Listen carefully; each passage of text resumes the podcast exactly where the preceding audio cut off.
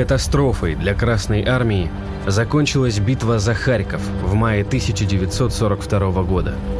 Пользуясь этим, немцы развивали общее наступление. Летом фашистами была оккупирована вся территория Украинской СССР, а захват Воронежа и Ростова-на-Дону позволил гитлеровцам выдвинуть колоссальные силы по двум направлениям – на восток, к Волге и на Кавказ. Несмотря на успехи, к ноябрю 1942 года немцы полностью исчерпали возможности для наступления. Героизм красноармейцев, подвиг тружеников тыла и грамотные решения советского командования позволили остановить фашистов на всех направлениях. Красная армия готовилась к наступлению.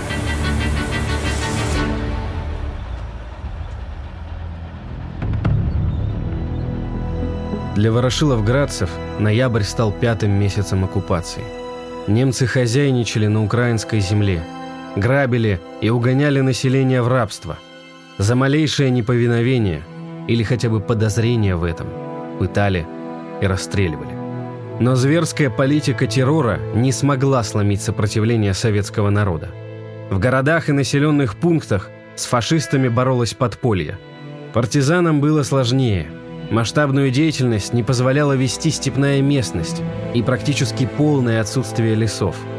Но даже в этих условиях немало смельчаков уходили в партизанские отряды. Руководили сопротивлением Иван Яковенко и Степан Стеценко. В сжатые сроки они организовали явочные квартиры и завербовали связных. Большую работу с молодежью вела Надежда Фисенко. Она организовала выпуск листовок, призывала вести массовый саботаж и отговаривать тех, кто собирался уехать на работу в Германию, поверив лжи оккупантов. Партизаны же совершали налеты на немцев, взрывали мосты, уничтожали линии связи и технику противника, сжигали занятые немцами объекты.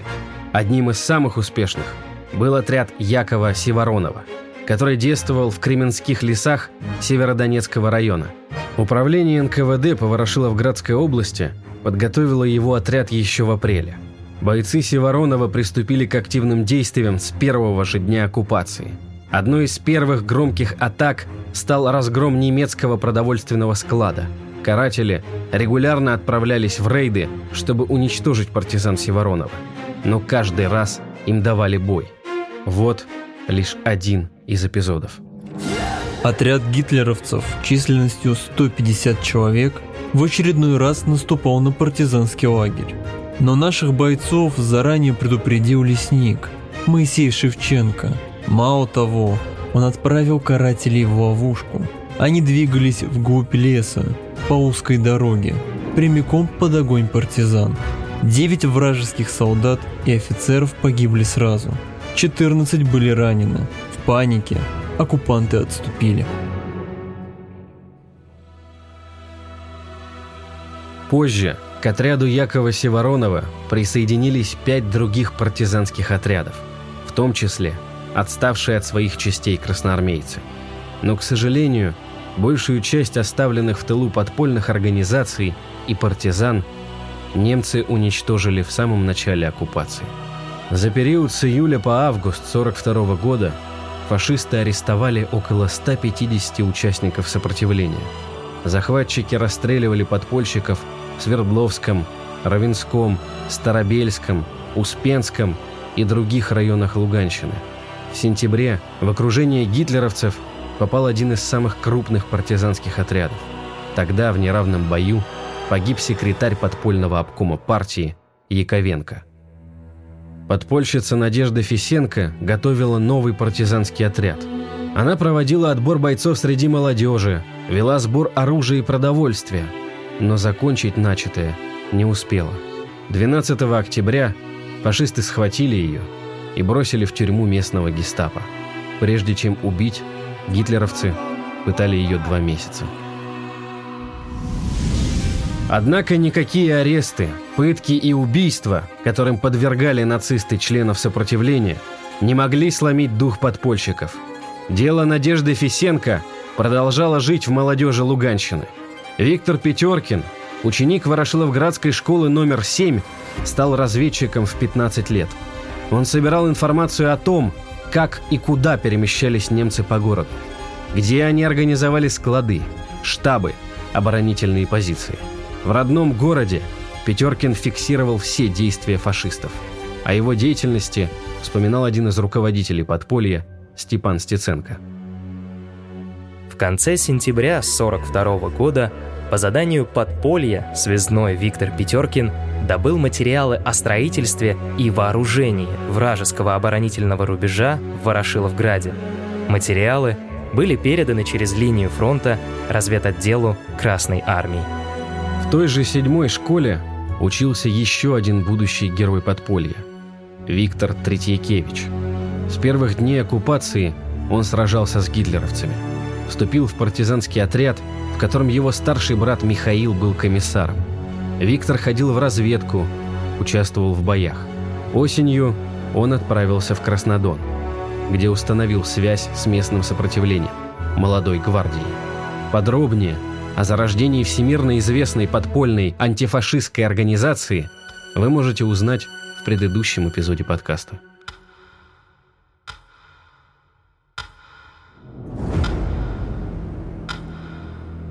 В ноябре участники молодой гвардии провели целый ряд дерзких акций, диверсий и вооруженных нападений.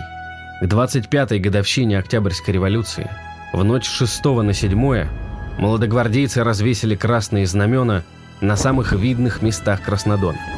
7 ноября группа Анатолия Попова забросала гранатами автомобиль с немецкими офицерами. 12 числа Юрий Виценовский устроил аварию на шахте.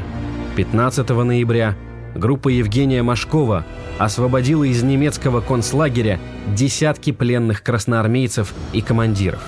Пока ребята ковали победу во вражеском тылу, Красная армия под Сталинградом готовилась нанести фашистам такой удар, от которого они уже не смогли бы оправиться. До освобождения оставались считанные месяцы.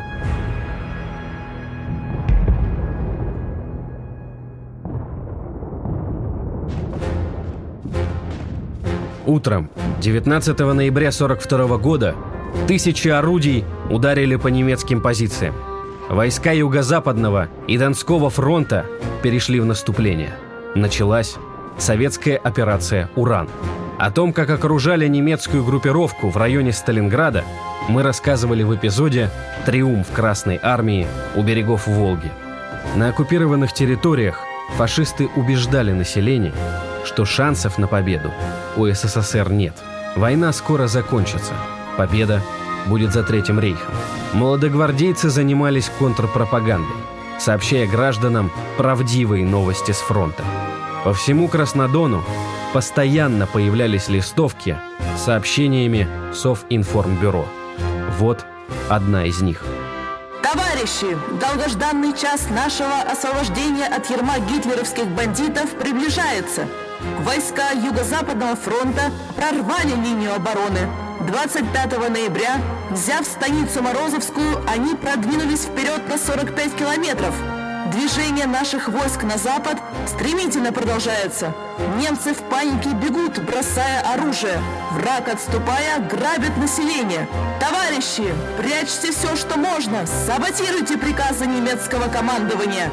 Смерть немецким оккупантам! Да здравствует наша освободительница Красная Армия! Да здравствует свободная советская Родина! В декабре молодогвардейцы подожгли биржу труда, чтобы уничтожить фашистскую картотеку с данными о тысячах молодых людей, которых немцы готовились угнать на работы в Германию. К тому моменту на счету гвардии было около 40 операций. Они распространили тысячи листовок, отбили у оккупантов сотни голов домашнего скота, разрушили мост и ствол шахты, пустили под откос два вражеских эшелона, уничтожили километры телефонной связи, два склада и 17 немецких машин, а также около 30 гитлеровцев. У Сталинграда Красная Армия продолжала теснить группировку Паулюса, сжав кольцо окружения в два раза. 18 декабря войска Юго-Западного фронта освободили первый украинский населенный пункт. У немцев они отбили село Пивневку в Ворошиловградской области – Воодушевленные победами советских войск и ожидая скорейшее освобождение, молодогвардейцы начали подготовку к вооруженному восстанию. Подполье Краснодона собрало 200 гранат, свыше 15 тысяч патронов, 65 килограммов взрывчатки и более 100 единиц вооружения, автоматов, винтовок, пистолетов и пулеметов. О планировании операции вспоминал командир молодой гвардии Иван Туркенич. Красная армия все ближе подходила к Донбассу, а в это время наша подпольная организация энергично готовилась к вооруженному нападению на немецкий гарнизон Краснодона. Наш потайной арсенал, глубокий погреб под разрушенной городской башней, был заполнен добытым оружием. Я разработал подробный план захвата города, расставил силы, собрал необходимые данные о противнике. Но подлое предательство помешало нам осуществить свою мечту – в январе 1943 года начались массовые аресты молодогвардейцев. Штаб организации вынес решение пробираться к частям наступающей Красной Армии, но было слишком поздно. Гитлеровцы быстро напали на след. Только семи комсомольцам, в том числе и мне, удалось уйти от рук гестаповцев. Остальные были брошены в тюрьму и подвергнуты неслыханным пыткам. Сережа Тюленина палачи по нескольку раз избивали плетьми, ломали пальцы, загоняли в раны раскаленный шомпол. Испытав все средства, изуверы привели в камеру его 58-летнюю мать и начали при ней истязать его. И этот юный герой остался до конца верным своей комсомольской клятве. Он вынес все муки, но не выдал товарища. Палачи выжигали на их телах номера комсомольских билетов, проламывали им груди прикладами автоматов, делали все, на что способны фашисты.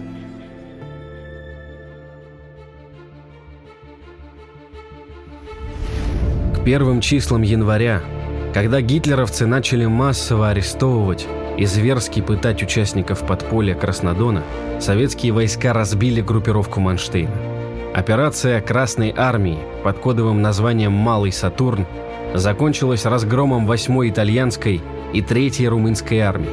Подмога, которая должна была вызволить Паулюса из окружения, была разбита. Пока войска Донского фронта под руководством Константина Рокоссовского готовились уничтожить немецкие силы под Сталинградом, Николай Ватутин продолжал наступление, развивая успех на Среднем Дону. В январе были освобождены Старобельский, Станично-Луганский, Сватовский, Белоукраинский и другие районы Ворошиловградской области. Бить фашистов помогали партизаны. В окрестностях Славяно-Сербска действовал отряд рядового Черных, которому в 20-х числах января после пятичасового боя удалось выбить гитлеровцев из населенного пункта. Навстречу Красной Армии выдвинулись бойцы партизанского отряда Якова Севоронова.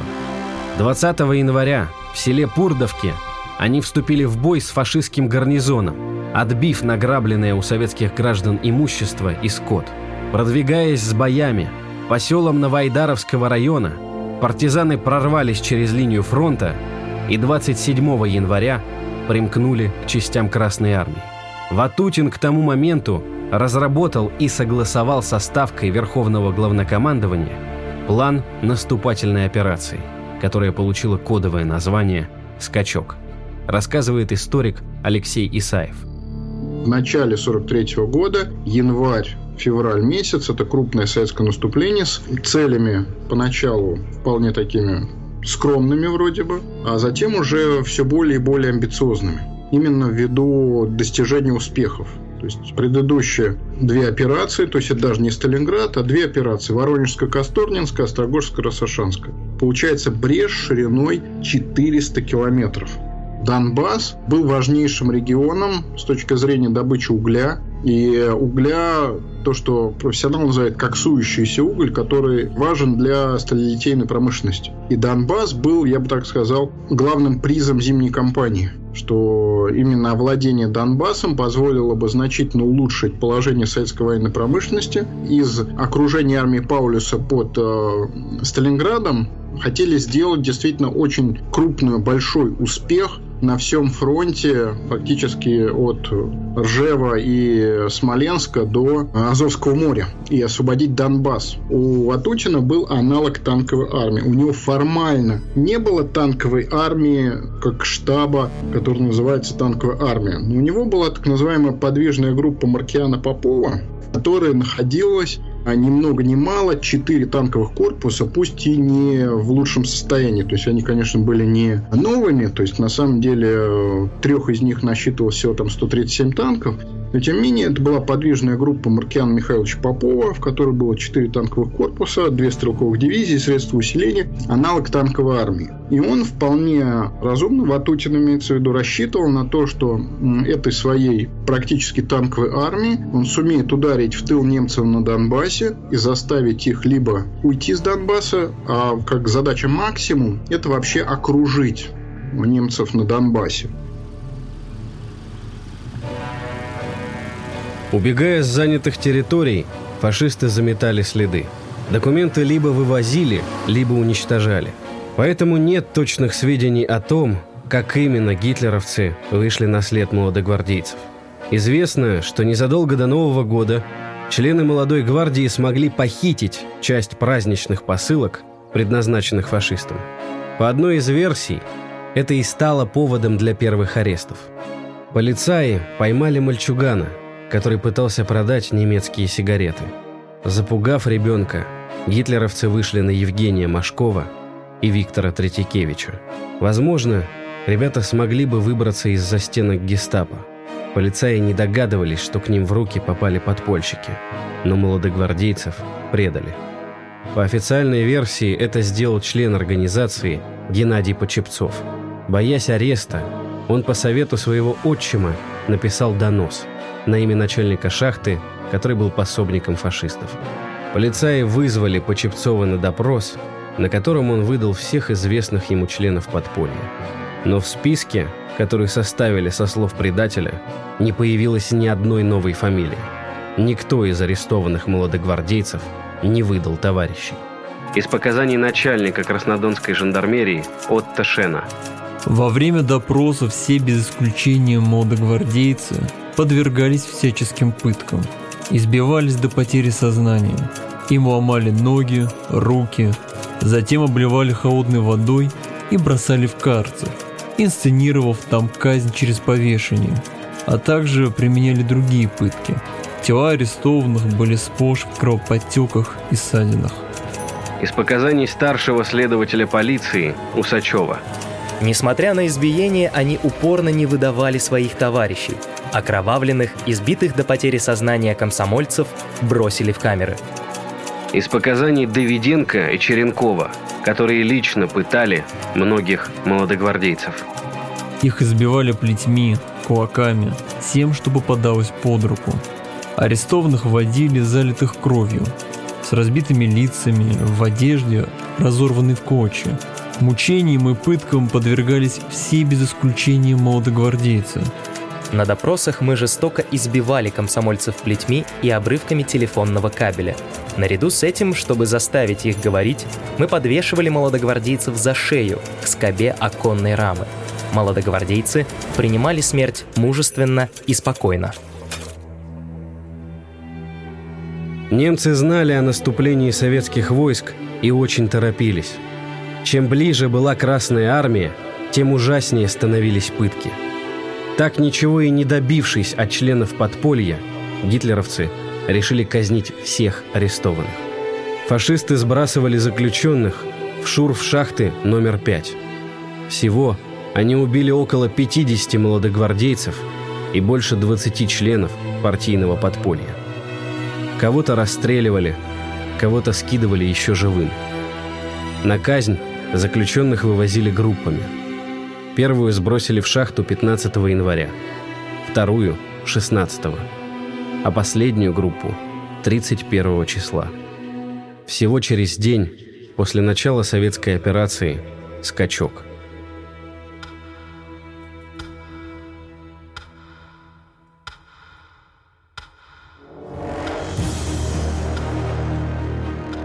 Для защиты Ворошиловграда немцы создали три оборонительных рубежа – инженерные заграждения, противотанковые укрепления, минные поля и тысячи огневых единиц.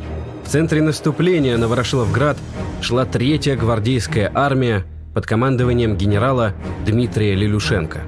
В ночь на 5 февраля части 279-й стрелковой дивизии перешли в наступление и овладели Новоанновкой, а к исходу дня совместно с частями 2-го гвардейского танкового корпуса были заняты Гусиновка и Комиссаровка. До Ворошиловграда оставалось 18 километров. О боях на подступах к городу вспоминал Дмитрий Лилюшенко. И вот после артиллерийской подготовки и авиационного удара в 8 часов утра 5 февраля началась атака. В результате ожесточенного боя удалось прорвать две линии обороны и выйти к последнему рубежу непосредственно у самого города. Наши воины проявляли исключительную храбрость. Рота автоматчиков лейтенанта Шальнова – из 279-й стрелковой дивизии проникла на аэродром близ города, уничтожила несколько самолетов и захватила в плен 16 вражеских солдат. Почти не понесла потерь. А на другом участке проявила героизм комсорг Татьяна Иванова. В критический момент она заняла место погибшего командира роты и, поднявшись во весь рост, увлекла за собой бойцов возгласом «За мной! В атаку!». Стремительным ударом неприятель был отброшен. Однако в город тогда прорваться не удалось, и мы вынуждены были в течение девяти дней вести настойчивую подготовку к преодолению третьего рубежа обороны врага.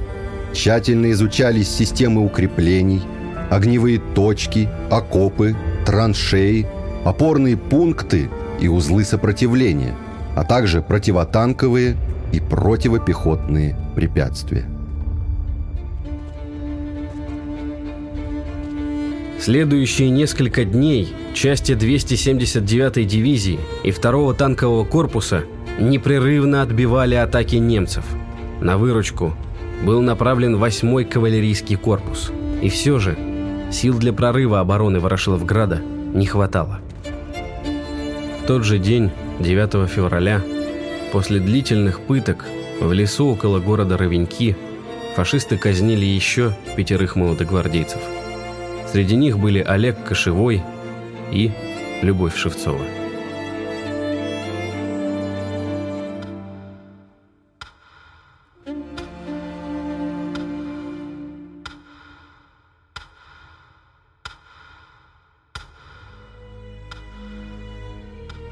Командующий Юго-Западным фронтом Николай Ватучин принял решение перерезать коммуникации обороняющихся в городе фашистов. Для этого он бросил 8-й кавалерийский корпус под командованием генерала Михаила Борисова в глубокий прорыв на Дебальцево и Алчевск, тогда Ворошиловск. 13 февраля кавалеристы заняли поселки Софиевка, Городище и достигли восточной окраины Дебальцева – Здесь корпус нанес поражение двум соединениям противника и полностью уничтожил дивизионную школу 22-й танковой дивизии, это до тысячи солдат и офицеров, а также захватил десятки танков и орудий, 10 эшелонов с техникой и снарядами и несколько складов. Восьмой кавалерийский корпус не только сковал 17-ю танковую дивизию противника. Удар на Дебальцево явно угрожал тылам всей донбасской группировки немцев.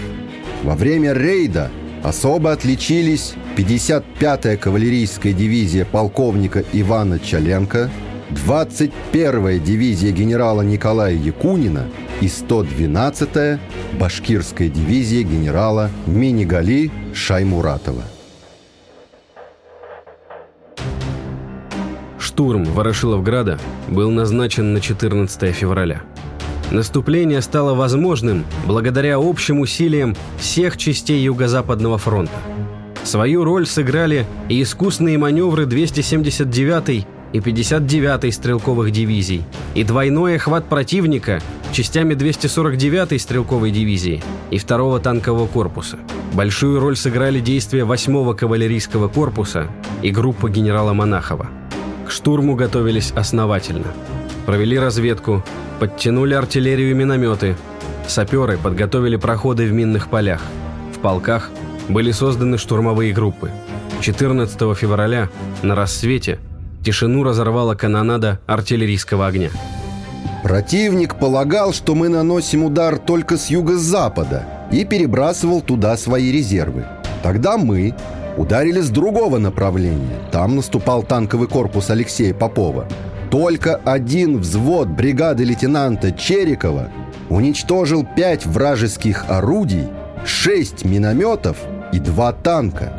Бойцы 59-й стрелковой дивизии, прорвав оборону немцев на юго-востоке, на плечах противника ворвались в Ворошиловград. С той же стремительностью били врага их товарищи из других частей. В город ворвались полки 243 и 279 стрелковых дивизий, чьи воины водрузили красные флаги в центре города. С воздуху поддержку оказывали летчики генерала Шевченко. С таким же успехом наступали и наши соседи. Слева 5-я танковая, а справа 1-я гвардейская армии Юго-Западного фронта. К концу 14 февраля город был полностью в руках Красной Армии. В этот же день был освобожден Краснодон.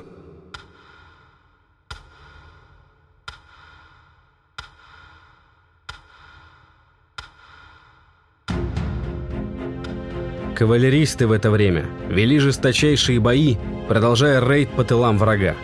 Ослабленные предыдущими сражениями и наступавший от самого Сталинграда практически без передышки, Кавкорпус был усилен мотоциклетным батальоном, зенитным дивизионом и батареей «Катюш».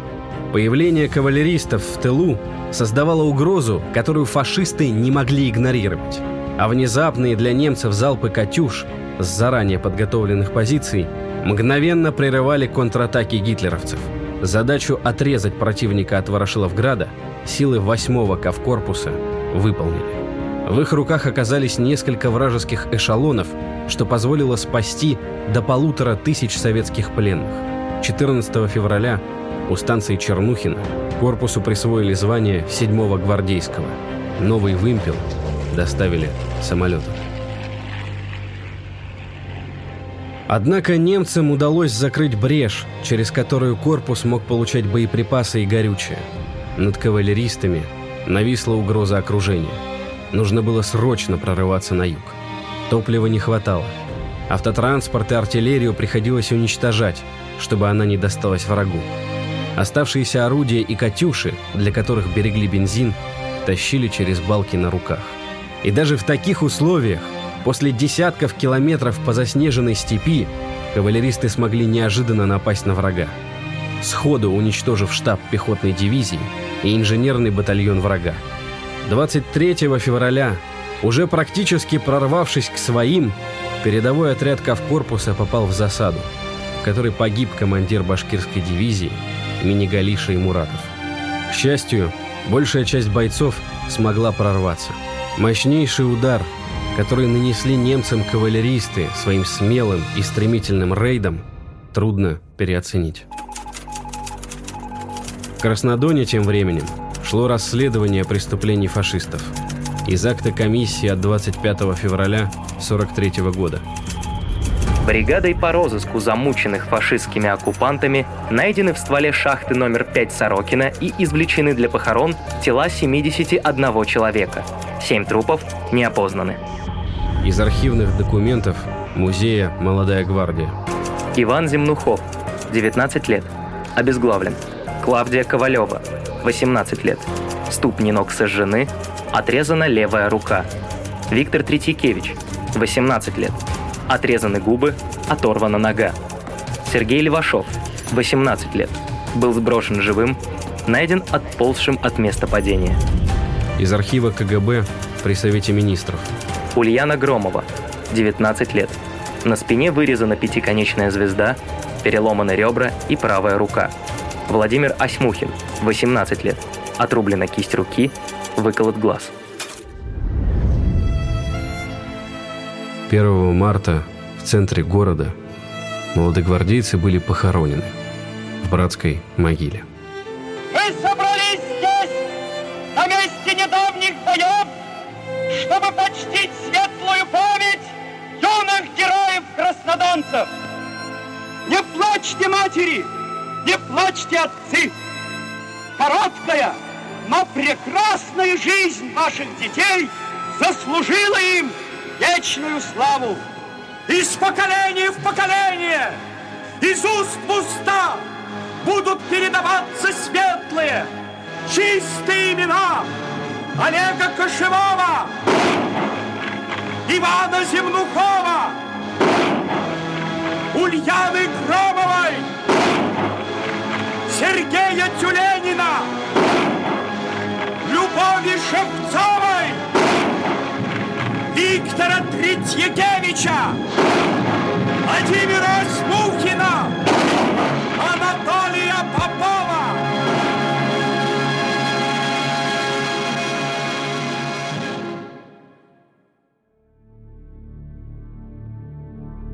Силы Юго-Западного фронта сильно оторвались от баз снабжения, а перегруппировка немцев была принята за отступление с территории Донбасса.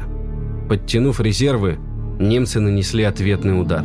Один из лучших тактиков Третьего Рейха, Эрих Манштейн, смог остановить продвижение Красной Армии. Ватутин, он действительно опирался в том числе на данные воздушной разведки. И воздушная разведка э, докладывала о том, что идут колонны отступающие немецкие. И такое создавалось впечатление из движения этих колонн, что немцы собираются Донбасс оставить. На самом деле присутствовал, конечно, элемент эмоциональный. Это не надо сбрасывать со счетов. Это четко видно по поведению Ватутина в целом о том, что присутствовало желание как можно скорее освободить ту территорию, которая находится под властью нацистов. Оккупированные территории, то, что на них творилось, и Ватутин, и его штаб, и вообще войска они видели. Они видели, что творится на оккупированных территориях. Совершенно, так сказать, чудовищное состояние населения. Вот эти вот повешенные в каждом населенном пункте. То есть, реально ужасная картина владычества немцев. И вот из этого владычества немцев хотели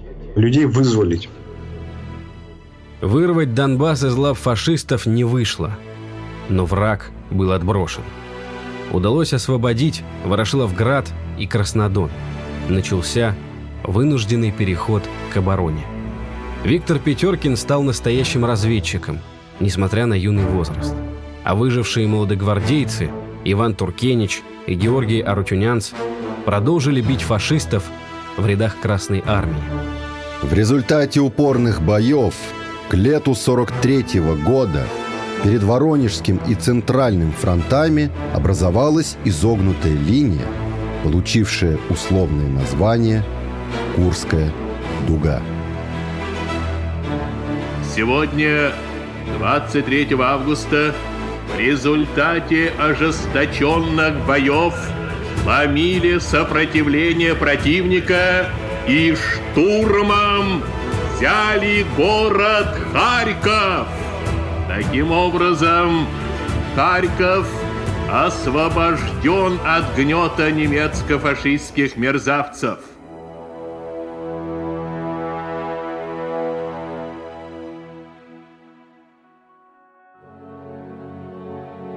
После победы в Курской битве Ставка сосредоточила усилия на южном крыле фронта, чтобы освободить левобережную Украину и Донбасс. 4 сентября 1943 года советские войска окончательно освободили Луганщину. Впереди было поразившее весь мир форсирование Днепра. Волнуется Берлин. Радио Рев заполняет мировой эфир. Битый от Сталинграда до Полтавы Гитлер вопит о линии Днепра. Преступнику страшно. Потеря Днепра, потеря Украины. Потеря Украины, гибель Германии. Он приказывает любой ценой держать правобережье.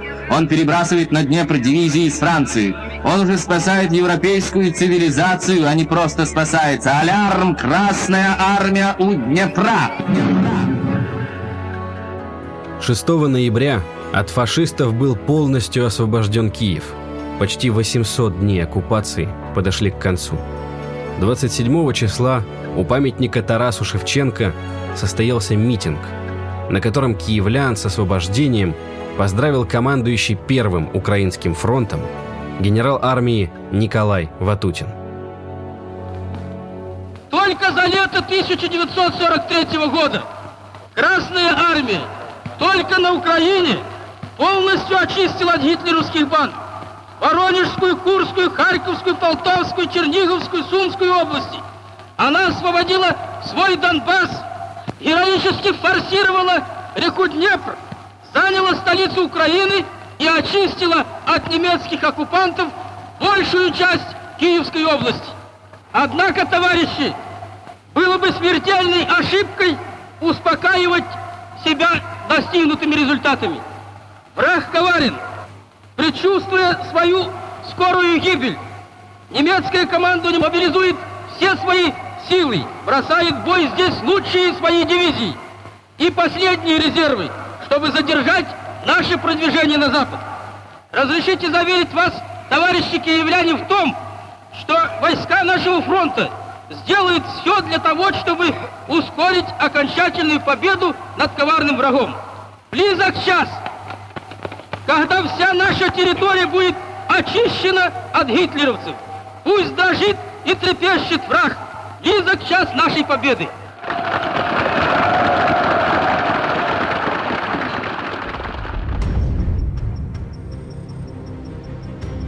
Окончательно изгнать гитлеровцев со всей территории Украинской ССР удалось только на следующий год, в октябре 44-го.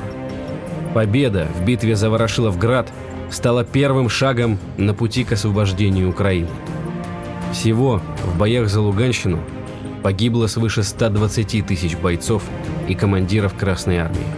Плечом к плечу на Луганской земле свою кровь проливали граждане со всего Советского Союза. За все годы войны более 400 тысяч жителей Ворошиловградской области ушли на фронт. 286 воинов получили звание Героя Советского Союза.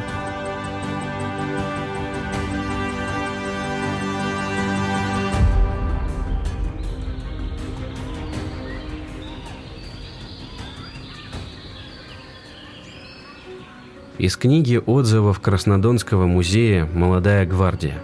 20 апреля 1947 года.